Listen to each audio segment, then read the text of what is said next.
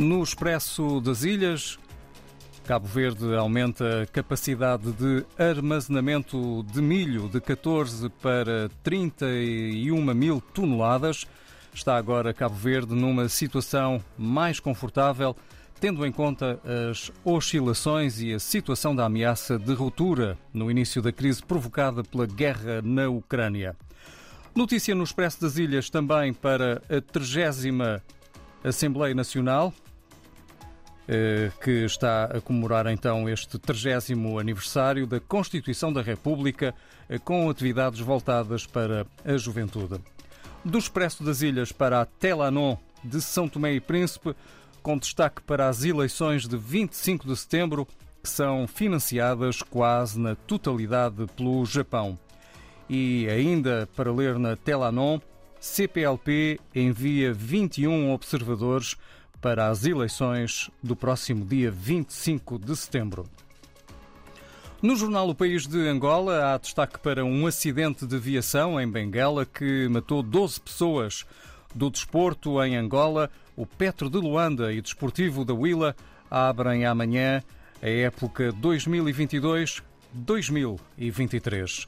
No jornal O País de Moçambique, Moçambique e Tanzânia acordam reforçar a segurança marítima na fronteira.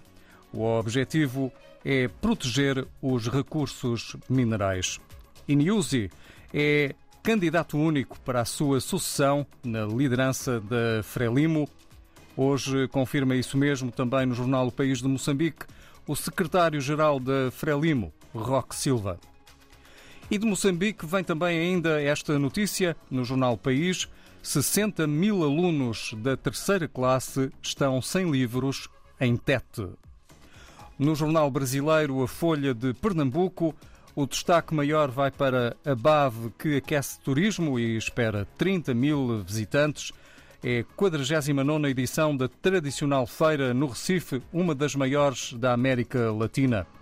Foi ontem aberta no Centro de Convenções.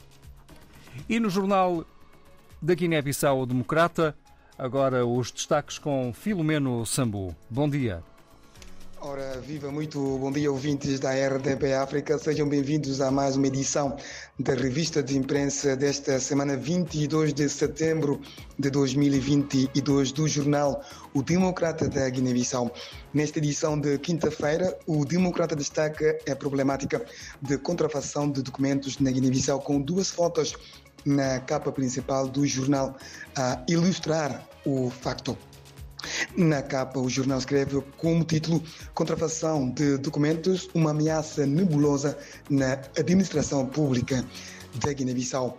No interior, o jornal escreve e traz uma observação na qual diz que a contrafação de documentos é considerada crime no ordenamento jurídico guineense, mas tornou-se numa doença crónica incurável e um caminho escolhido por muitas pessoas como forma de ganhar ilegalmente dinheiro para a sobrevivência familiar.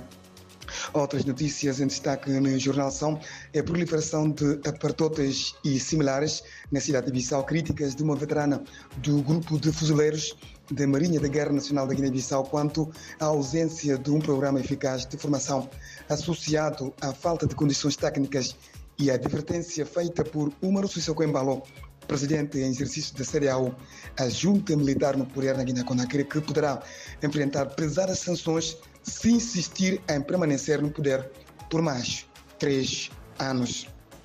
Sobre estes três destaques, o jornal escreve: apartotes de dança de sexos inundam a cidade de Bissau. Dia de Fuzileiros Navais, veterana da guerra, critica a falta de formação e de condições técnicas para jovens fuzileiros. Presidente da CDAO adverte poder na Guiné-Conakry para pesadas sanções. É tudo. O próximo encontro está marcado para a semana que vem. Bom dia.